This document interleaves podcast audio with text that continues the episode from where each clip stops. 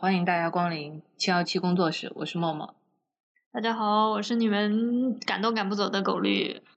我是美貌动人的 Mary 袁山。怎么又变成美貌动人了？而且还加了一个新的名字 Mary。然后我们这一期是想跟大家来聊一个假设的话题，就是如果同性婚姻在我国合法，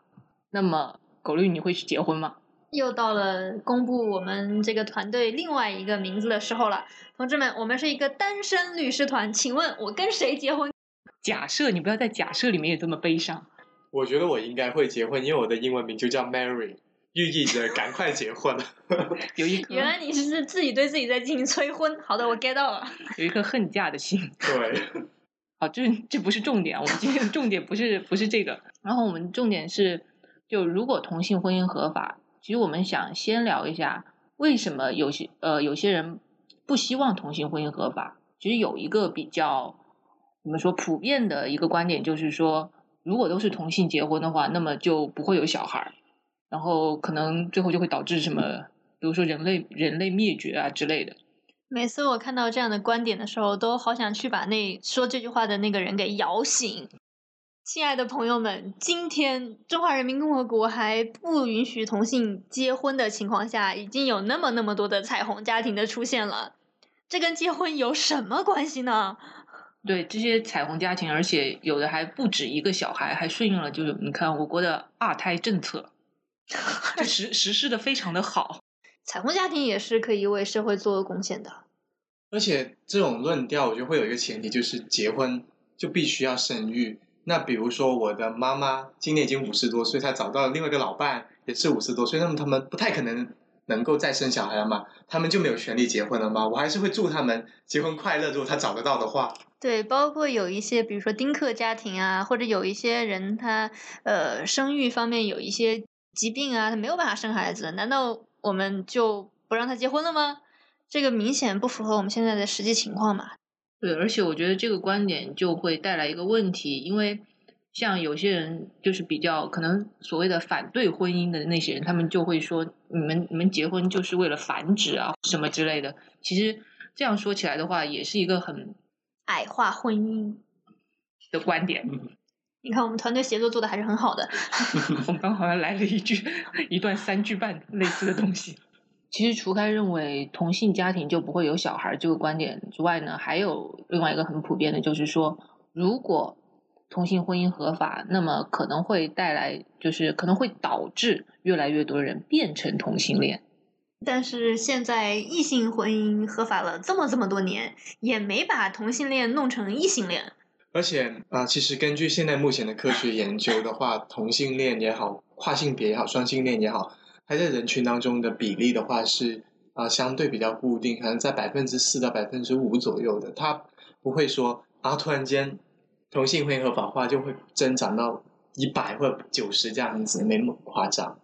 其实我有点理解为什么大家会有这样的感觉，可能是因为在过往法律对同性的伴侣关系不承认的时候呢，大多数的人会选择不出柜。台湾有一句关于。倡导 LGBT 群体的口号，我特别喜欢叫“家家都有同性恋，只是你们看不见”。对，其实就是这样的。可能这样的人群他就在那儿，但他不出柜的时候呢，其实看起来跟普通人没有本质上的区别嘛。但是呢，如果是同性婚姻合法化，你就会看到啊，原来去民政局排队的人有那么多，感觉上可能会觉得好像一夜之间同性恋变多了，但其实事实上不是这样的。而且我还有一个更前沿一点的观点，就是我认为。无论一个人是同性恋还是异性恋还是跨性别，其实这件事情只是他个人的事情，他不会伤害到别人嘛。我觉得只要他过得开心、过得幸福就好了。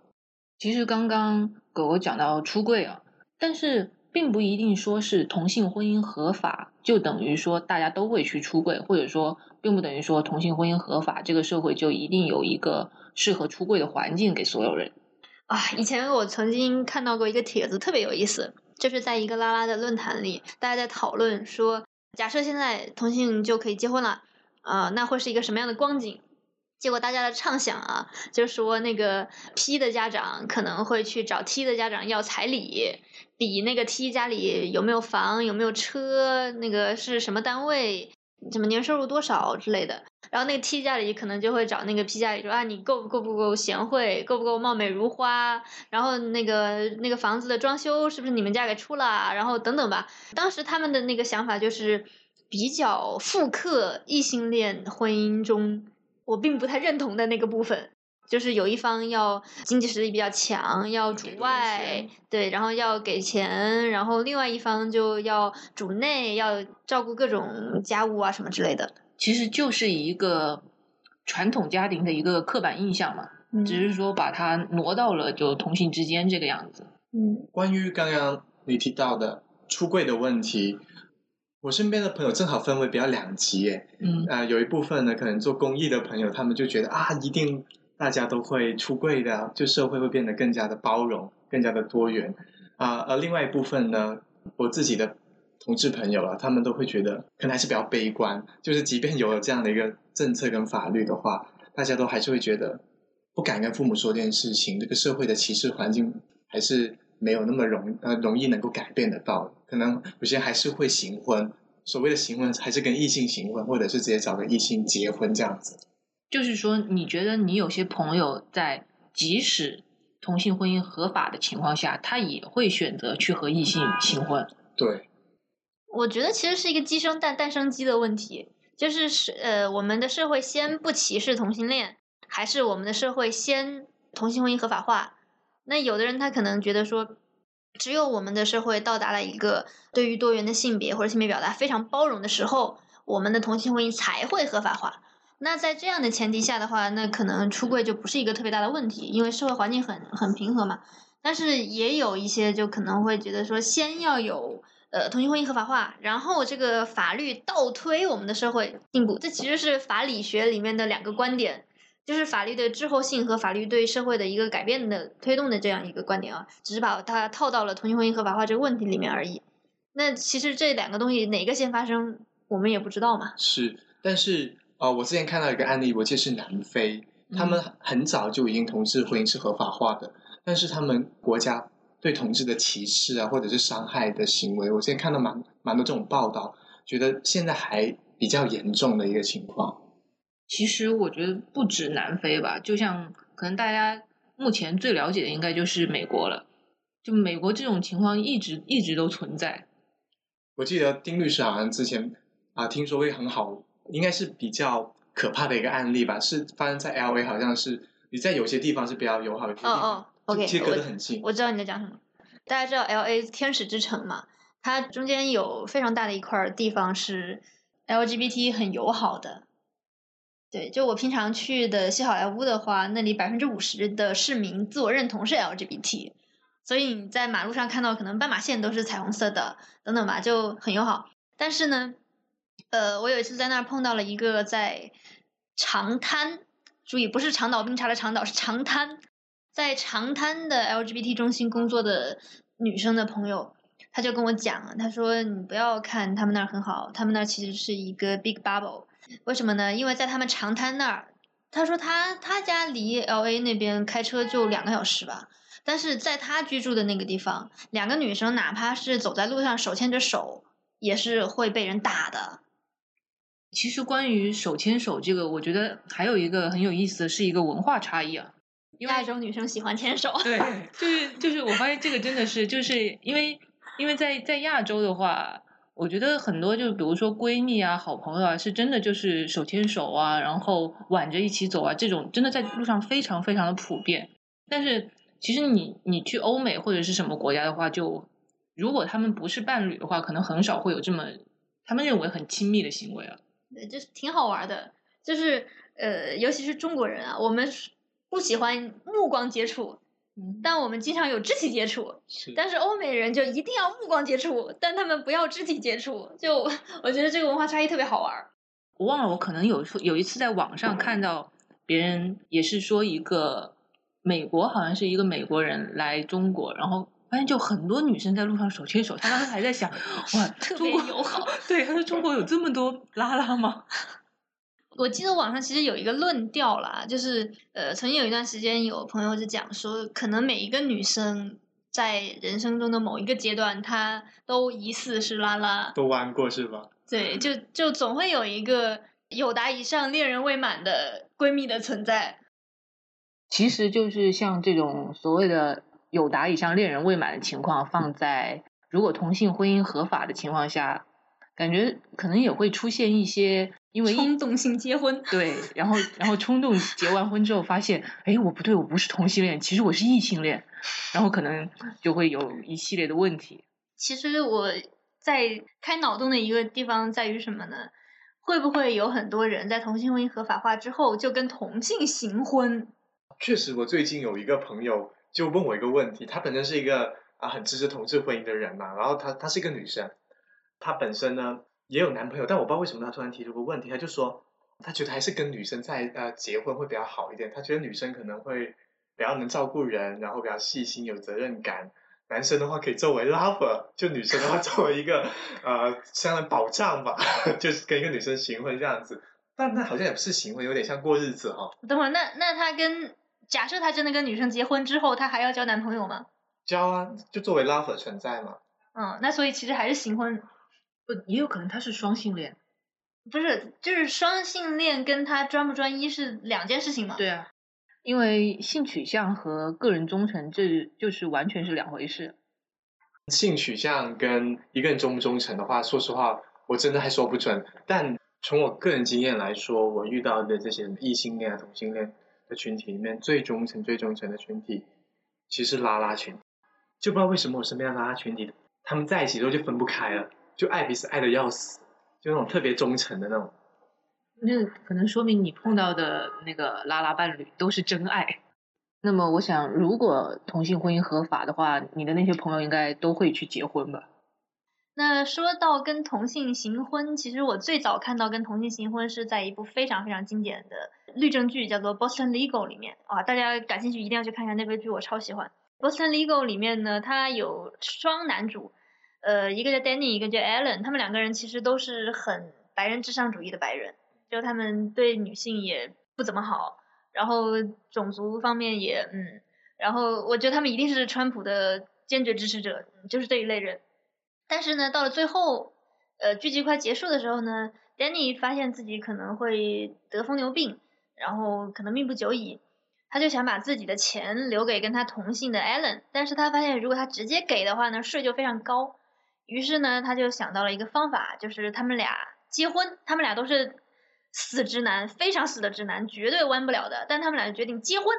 结完婚之后呢，就可以比较低成本的把财产转移给艾伦了嘛。然后他们俩去结婚，法官就不让。法官说：“我明明知道你们两个是两个直男，你们这明明就是在利用婚姻规避一些别的东西。”然后他们就在庭上慷慨激昂，就拜托，我们是律师，我们的工作就是通过法律来规避一些东西，所以这有什么问题？我们的婚姻难道真的一定要建立在爱情上吗？然后他们就慷慨激昂的陈词，对这个剧情非常的精彩。其实我觉得是一个好主意耶。如果我以后想把我的财产留给那种暗恋了很多年的男生的话，我就跟他说：“你跟我结个婚吧，结完婚之后我就可以把我的财产都留给你了。”是不是好美好？然后你就死活不跟他离婚是吗？对，结了婚就不离了。这算是骗婚吗？狗律师，呃，墨绿。我觉得这个问题就比较复杂了。它并不是说是或者不是的问题啊，但是我是觉得，如果你的男神会为了钱跟你结婚的话，你还是考虑一下，要不要继续他做你的男神。其实刚刚我有个小小的阴谋，知道吗？就是啊，我跟你结婚之后，要等我死了之后，财产才归你。那么我要是我死活就不死呢？那我是不是就能够一直跟这个人在一起了呢？你倒是想，你控制得了吗？生老病死这种事儿。不过刚刚袁山说你和男生结婚，然后想把钱留给他，你有没有想过一个情况，就是比如说你们真的结了婚，然后他在婚内出轨，而且就是他在婚内出轨一个女生，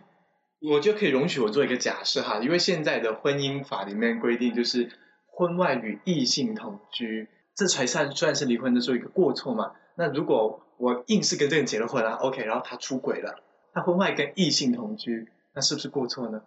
不是，但我觉得啊，如果假设同性婚姻合法化的话，我觉得我们的法律的视角就应该会比今天要更多元，应该是婚姻存续期间与人类同居，他人人类。应该都不行，他就不会不会像现在这样限制性别了。好，如果沿着刚刚那个剧情再继续延展下去的话，假如那个男神突然间爱上我了，那然后我们就想，哎，我们要个孩子吧，啊、我们就在国内用他的精子，因为他可能长得好看，他也比较聪明嘛，用他的精子，我们一起代孕了一个小孩。OK，那小孩现在生出来了，到了一岁，这个时候可能我遇到了另外一个更帅、更好看的人，我觉得爱情总是来这么突然，我就跟另外一个人在一起。那么问题来了，我是要跟男生离婚，孩子应该归谁呢？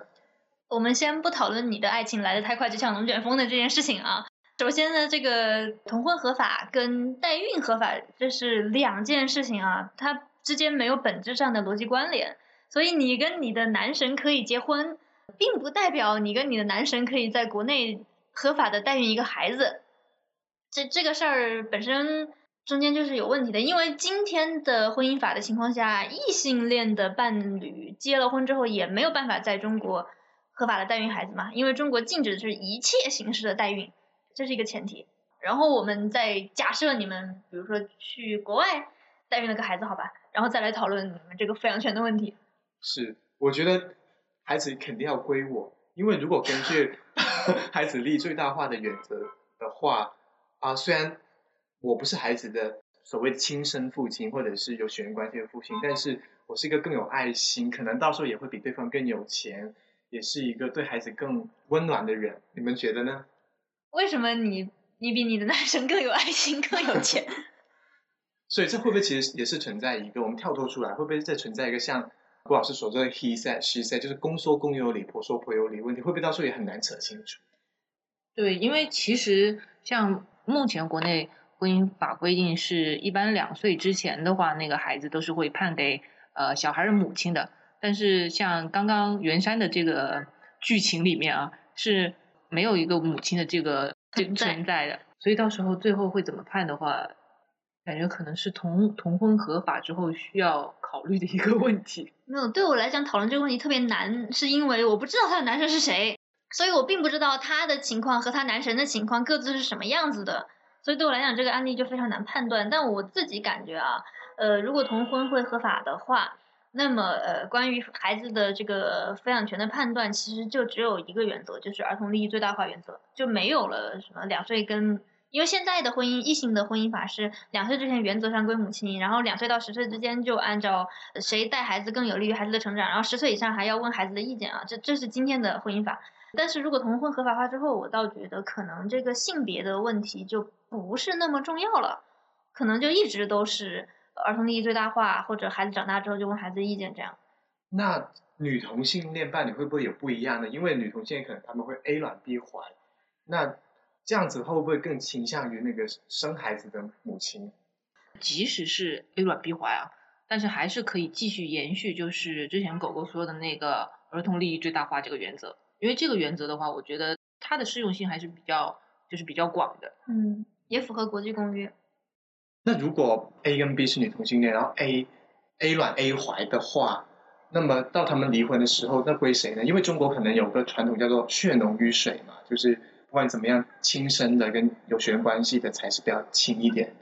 那这种情况，我就会想要再一次类比上海的那一个案件。这个案件也是我爱不释手的一个采访文书，我们改天一定要单列一期来分析这个案子啊。呃，这个案子是上海有一对异性恋的夫妻，然后女方没有生育能力，所以他们就找了一个黑中介去做代孕，代孕用了男方的精子和另外一个人的卵子，然后有代理孕母帮他们生了一个孩子。后来这个男方就英年早逝了。早逝之后，孩子的爷爷奶奶就要跟婚姻关系中的这个女方抢这个孩子的抚养权，然后他们的理由是说这个孩子跟女方没有血缘关系。然后最后的判决，二审的判决结果呢，法院认为说，首先分娩者为母，那分娩者为母的情况下呢，代理孕母也就是生这个孩子的这个人，她才是这孩子的亲妈。那在她是亲妈的前提下呢，但是事实上，她从这个孩子生出来那一天开始。就直接把这个孩子给了婚姻关系中的这个男方和女方来养，所以法院认定婚姻关系中的这个女方是这个孩子的继母，法院认定了他们的继父母子女关系，然后最后让这个女方来养这个孩子。所以回到这个 A 卵 A 怀的案件，我觉得如果是 A 卵 A 怀，然后 A 和 B 两个人在婚姻关系里共同抚育这个孩子的话，其实可以把 B 认定为是这个孩子的继母，然后再来对这个抚养权进行判断。哇，我们开脑洞开的好一本正经哦。所以其实 我我是觉得又回到了儿童利益最大化这个方面。因为我们刚刚说的，其实有一个前提就是同性婚姻合法嘛，然后 A 和 B 都是女生，那么其实，在法律上，他们已经都认定为了是这个小孩的家长了。好，刚刚聊到孩子，然后假设这个孩子我已经拿到手，这这段戏跳过，OK，下一进入下一段戏，就是我刚刚提到我我又遇到了我的爱情嘛，就是我遇到另外一个男生，那么这个时候的话，我已经跟他拍好了婚纱照，然后呢也订好了酒店。等会你们谁穿婚纱？也都可以的，我们我们现在就是这个性别不重要。对，都穿着婚纱，OK。我们都穿着婚纱，都漂漂亮亮的。那么到了一步，就是我们要发照片给那个酒店嘛，因为酒店他要把我们的两个照片挂在大堂里面展示，边说谁谁结婚了。那么当我把照片发给他的时候，他肯定说：“哎，怎么是一对同性啊？好恶哦！不让你们结婚，退掉我们的那个酒店的定金，说啊，你不要来我们这边结婚，我们不欢迎你，我们这是一个。”传统的酒店，那么这个时候的话，我是否可以去起诉他说他是歧视我呢？因为国家都已经承认我们的关系，你还不认可我们的关系？我记得其实美国有类似的案件，一个是那个蛋糕案，一个是请帖案。是，呃，其实这两个案子之间是互相有关联的啊。要讲请帖案，一定要从蛋糕案开始讲起。那它大概的情节，我上次其实讲过了啊，就是蛋糕店店主拒绝给同性的伴侣做结婚蛋糕。后来这个案件打到美国最高院之后呢，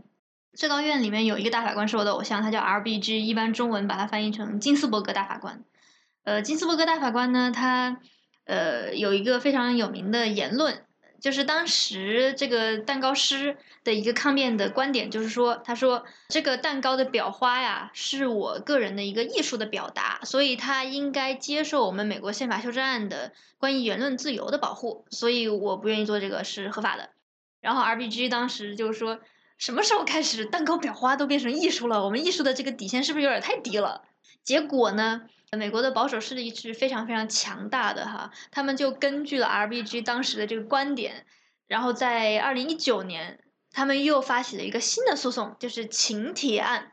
大概的剧情呢，就是一对同性的伴侣，然后找一个艺术家去做同性的同性婚姻的结婚请帖，然后那个。做请帖的艺术家就是说，这是我的艺术表达，我不愿意做同性的请帖。我记得他，我我有看过一篇他自己的写的一个文章或一个采访吧，他上面说，哎，我的字体的设计都是有特点的，要针对什么样的群体，要什么样的一个勾花啊，要什么颜色搭配啊之类，他自己会把这塑造成为一个很浪漫、很唯美的东西。我看了一下，好像确实挺漂亮的。我觉得漂不漂亮可能不是问题的核心吧，因为艺术作品跟好不好看它不见得是有直接关联的。但不管怎么样啊，这个案件的一个让我很有启示的点在于，在美国这样一个自称非常自由民主、是全世界灯塔的国家里，他们的反对的力量是如此的机智啊！针对上一个案件中的。自由的势力的声音能够做出如此有针对性的一个案件，而且目前这个案件在美国的相呃相对应的州的最高院现在是保守势力胜诉的，我不知道这个案件后面会不会被提交到美国的最高院来进行裁判。但不管怎么样，我觉得我们还是保持关注吧。不过我们现在其实是要回到袁山的这个 婚姻，对婚姻，我的请帖怎么办？不，我的。结婚婚礼怎么办？对他的二婚的这个案子啊，就是他是不是可以以酒店的歧视，然后来告酒店？我感觉应该是可以的。对，因为这个酒店作为一个服务的提供方，他在提供服务的时候，不应当对并不违法的一个行为进行区别对待。所以我觉得，如果告一个一般人格权，或者来一个。违约的呃诉讼的话，我觉得还是挺有打头的。所以袁山要请考虑做你的代理律师吗？我其实还有一个疑问，就是我打赢了之后，我还能去那酒店结婚吗？还能去那酒店办婚礼吗？我觉得要看你们双方的一个在诉讼过程中的，因为你知道每一个案件它都是一个动态的过程，有的可能在诉讼过程中你们双方就破口大骂，他可能各种骂你，各种怎么怎么样，可能就算他免费请你去结婚，你也不想去结，这是一种情况。那也有一些情况可能在诉讼过程中双方沟通的很好，然后就觉得哎呀，那调解算了，我们就继续履行这个合同呀。那也有可能你可以去结婚嘛，对。如果没有具体的当事人，没有具体的案件的话，其实这个结果是很难预测的。所以你是非常的喜欢你想象中的那个二婚酒店是吗？对他可能他他可能是一个五星级酒店吧，whatever，反正东家不亮西家亮我，去别的地方结婚可以吧？从此我就幸福美满。